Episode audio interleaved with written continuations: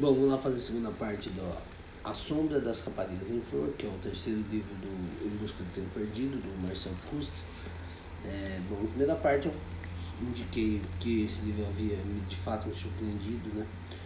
É, muita gente fala do tal do fluxo de consciência, que é uma, uma técnica aí que o, que o Proust inventou. O que me, que me impressionou muito nesse livro é como ele mistura erudição né? aquela, narra aquela narrativa psicológica, o tempo todo psicológica, né? é o narrador contando as impressões dele do mundo, da vida, e como ele mistura, ele traz muita informação, né? por exemplo, no caso do Dreyfus, como que é, a história acontecendo, como se fosse uma crônica é, absurdamente bem qualificada. É por isso que me impressionou bastante e eu recomendo, talvez, um dos melhores livros que eu já li na vida.